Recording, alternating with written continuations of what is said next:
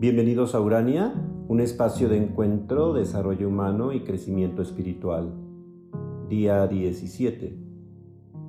El tema del espíritu en contraposición al cuerpo, a lo material, a lo físico o a lo espacio-temporal, va de la mano con el tema del día de ayer, sobre la imaginación.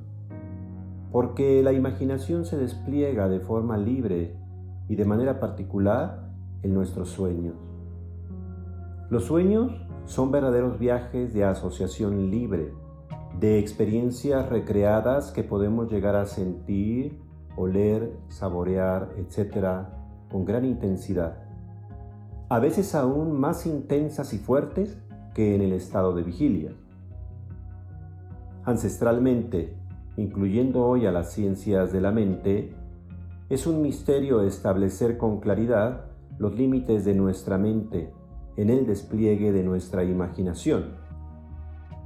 Lo que es verdad es que estamos ya en el ámbito de lo inmaterial, de aquello que está en la frontera con todo lo propio de la materialidad, la espacialidad y la temporalidad. El sueño es lo más cercano para entender lo dicho anteriormente sobre el tema del espíritu por eso a las ciencias humanas, a las artes y todo lo relacionado con el tema de la psique se le conoce como ciencias del espíritu. Pero ¿qué es el espíritu? ¿Es lo mismo que el alma? ¿La conciencia? ¿Se desarrolla junto con cada individuo?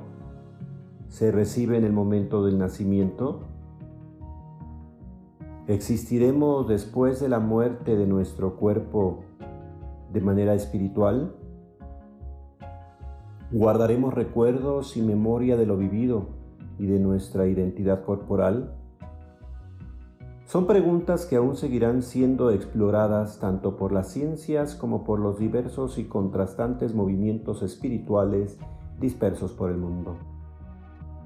La invitación es que hoy tengas presente y por unos instantes experimentes esta dimensión espiritual que está más allá de tus limitaciones físicas y que es capaz de hacerte valorar de manera distinta, de apreciarte mejor, de amarte a ti mismo y crear vínculos invisibles con todo lo material, pero también con aquellas realidades inmateriales y puramente energéticas.